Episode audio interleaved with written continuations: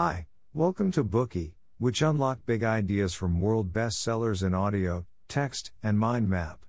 Please download Bookey at Apple Store or Google Play with more features. Get your free mind snack now. Today we will unlock the book Status Anxiety, written by the renowned British writer Alain de Botton.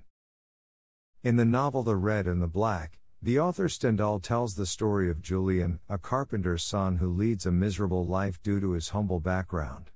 Julian is a fervent admirer of Napoleon because Napoleon abolished the long standing feudal system and aristocracy, and advocated meritocracy. Many senior officials in Napoleon's government came from the underclass. Julian dreams of following in the footsteps of his hero with his intelligence and abilities. However, Julian lives in the time of the Restoration, an era in which there was rigid social stratification. It was hardly possible then for ordinary people to improve their social status. Therefore, Julian employs all kinds of disgraceful methods to improve his status. He initially seduces the mayor's wife, and then worms his way into the marquis's daughter's confidence. Julian thought that he could take this opportunity to achieve his dream of becoming a noble, but he ends up facing the brutal reality of death from the guillotine. The anxiety for social status possessed Julian. This kind of stress is ubiquitous among humans. The British writer Alain de Botton discusses this phenomenon in his book Status Anxiety. The book made a painstaking investigation into the causes of status anxiety and explored ways to relieve this kind of concern from the various perspectives of philosophy, art, politics, and religion. After publication, the book gained tremendous popularity among British readers.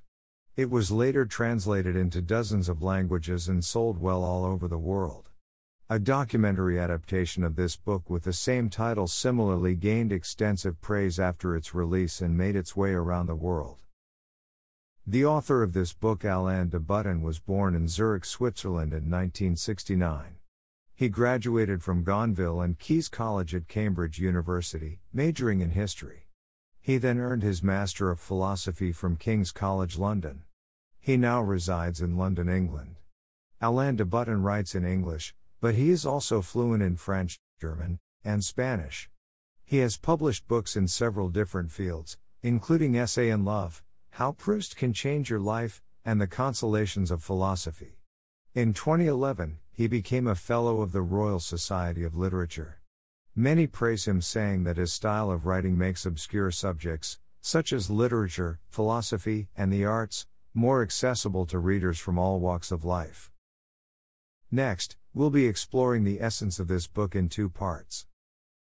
Part 1 Causes. Part 2 Solutions. Status anxiety comes from the qualms we have about our position in the world we live in. It's rooted in the concern that we can't reach the standards for success that society sets for us. Status anxiety is the result of civilization and is a byproduct of history. Alain de Botton puts forward five causes of such anxiety. Let's examine them one by one. The first cause is lovelessness. We tend to think that people pursue status for fortune, fame, and influence. However, Alain de Botton digs deeper and incisively points out that the natural longing in our innermost being is love. A prominent position brings about more admiration and love. Fame and fortune are merely a manifestation of love rather than the ultimate pursuit. Love based on this premise is more like a social attribute that represents the attention and esteem of others. We can live a satisfying life if others know who we are, remember what we like, and consider our needs. Having all of this is enough to make a person live happily. This kind of love is no less than the love of a couple. Why do we strive in life? Adam Smith asked the same question in his masterpiece Theory of Moral Sentiments. To what purpose is all the toil and bustle of this world? What is the end of avarice and ambition, of the pursuit of wealth, power, and preeminence? He also provided his answer. To be observed, to be attended to, to be taken notice of with sympathy, complacency, and approbation, are all the advantages which we can propose to derive from it. The rich can obtain such attention merely because of their wealth, but the poor cannot. Therefore, the poor feel neglected, and such a feeling of being ignored makes them more ashamed of their poverty. The reason why it's so important to gain others' attention is that such recognition represents what other people think of us. People's evaluation of themselves is entirely subject to judgment by the society in which they live, and an individual's wealth and social status happen to inform such judgments. As a result, people want to clutch this golden key that opens up the palace of love and positive judgments. This is why people long for a prominent social standing, and this longing manifests in status anxiety. The second cause is snobbery. When one is still in their infancy, even though they cry and scream and have nothing, they are still the center of attention. The people around the infant always offer them unconditional love. However, if a grown person is capricious or penniless, those around will not be so indulgent. One can receive voluntary and spontaneous love from others when they're young, but as we get older, we need to trade achievements for love. These achievements are reflected in grades when we're at school, or promotion at work, all the result of our careful and conscientious work. If you can't obtain these, you will end up being overlooked by the people around you, which is enough to give you pain. We have to earn ourselves a place in the world, which is full of snobs. And these snobs are the main reason for our status anxiety. The term snob here needs further elaboration. A snob is a word with an extremely disapproving connotation. It describes a person who despises and rebuffs those regarded as inferior, while admiring and flattering those in the higher classes.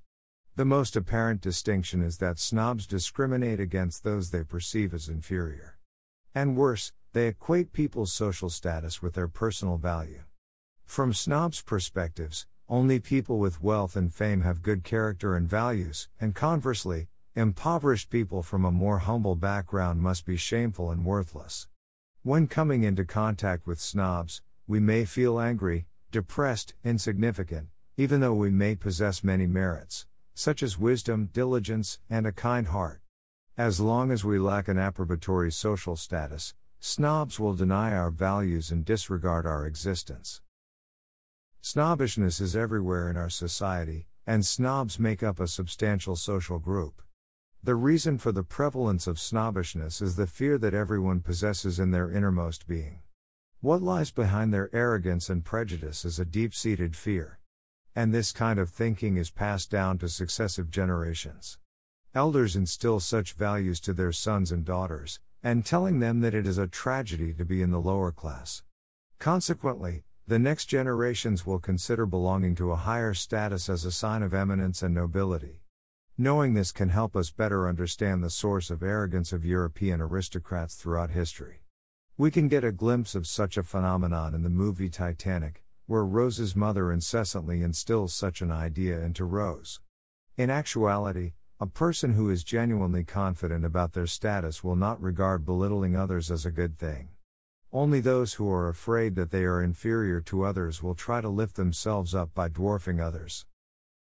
Although young generations are more inclined to reject snobbishness, it is hard for them to throw off this shackle, because snobbishness is a pervasive social malady. People will put themselves in a hard situation if they try to distance themselves from it. It's just like how a Luddite struggles to survive in an era where the internet and smartphones have virtually become primary necessities. However, we should not overly criticize snobs, because such a tendency is the result of a desire for dignity and frustration that comes with it, which undoubtedly adds a tang of tragedy to their story. And that concludes our explanation for the snobbishness that causes status anxiety. Let's look at the third cause expectation. We've mentioned earlier that status anxiety is rooted in the sense of worry we feel about our place in the world. We fear that we cannot meet the standards for success that society sets for us. Such anxiety in the modern world is omnipresent. It occurs to all despite their wealth or social status. Moreover, the more a country or region is influenced by globalization, the more pervasive this anxiety will be among the people in that region. When we look back to a poorer and simpler time in the far past, such stress was rare. This is because in ancient times society had a rigid hierarchy. People at that time were satisfied of their social standing, and even people in the bottom class accepted that they were born to be slaves. They had low expectations in life and resigned themselves to suffering. Things have changed in the last few centuries. The old feudal system was smashed by the development of capitalism and the two world wars. Emerging countries, especially the United States, started spreading the idea of democracy and freedom to surrounding countries, and then to the world. The perseverance of Benjamin Franklin and many other thinkers inspired countless people to believe that a small potato can also become a big shot through his effort. The American History Guidebook, the autobiography of Benjamin Franklin, changed many people's lives, and Franklin's life is considered by some to be the prototype of modern success stories. The ideologies of democracy, freedom, and meritocracy have only intensified in modern times, spread across the globe along with the economic globalization, and are enthusiastically welcomed. Anyone can imagine themselves becoming the next Bill Gates or Taylor Swift, even if they are out of food or scant of clothes. Under these new waves of ideals, people began to have ever higher expectations for themselves. They want to have equality, freedom, entitlement, and superior status. This is not only reflected in the desire to become a member of the upper class. Even in daily life, jealousy among neighbors can cause deep anxiety. People don't have as strong a feeling about a stranger having a billion dollars, but they cannot stand an acquaintance who is even a little more than them, even if it's their close friend. People are afflicted by jealousy, because they fear others becoming superior to them. Expectations are often more than real needs, and many people are continually dissatisfied with their current situation and feel their dreams are unfulfilled. Therefore, a haunting sense of anxiety becomes the price we pay.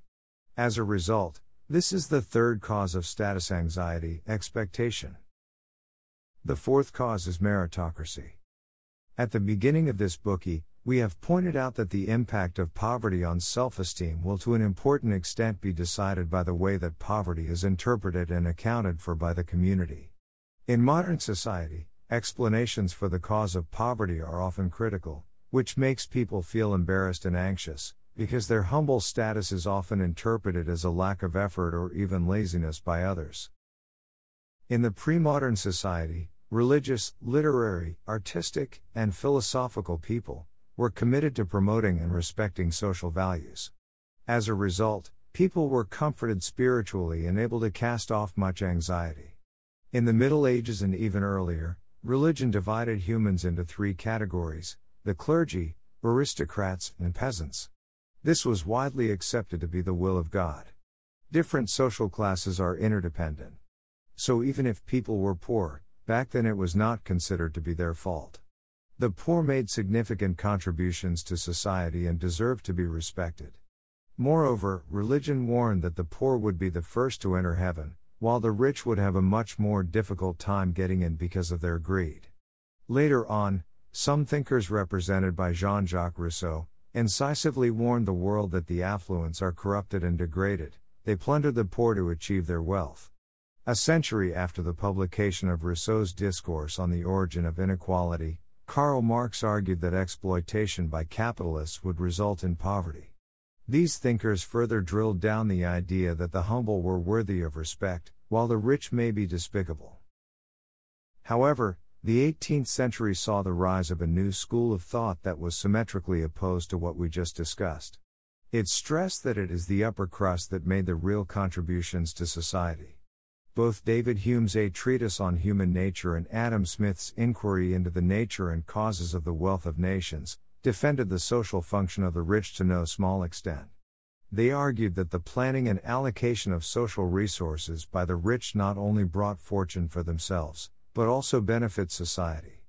In the feudal era, the ineffective and incompetent children of prominent families would still occupy important governmental posts. But under the rule of Napoleon, People competed fairly based on talent to secure these posts, and this concept of meritocracy was adopted by his successors. From then on, people started to value talent, learning, and education. Slowly but surely, meritocracy and elite education became established in society. Tremendous progress was made in meritocracy in the 19th and 20th century. Since then, the United States has been the world leader in elite education. Assessment systems for university admission came into being, and the Equal Opportunities Commission was also established, That is the national employment system aiming to replace ignorant and incompetent officials with a new elite. Worship of the elite class quietly changed people's view on the morality previously associated with the rich and poor.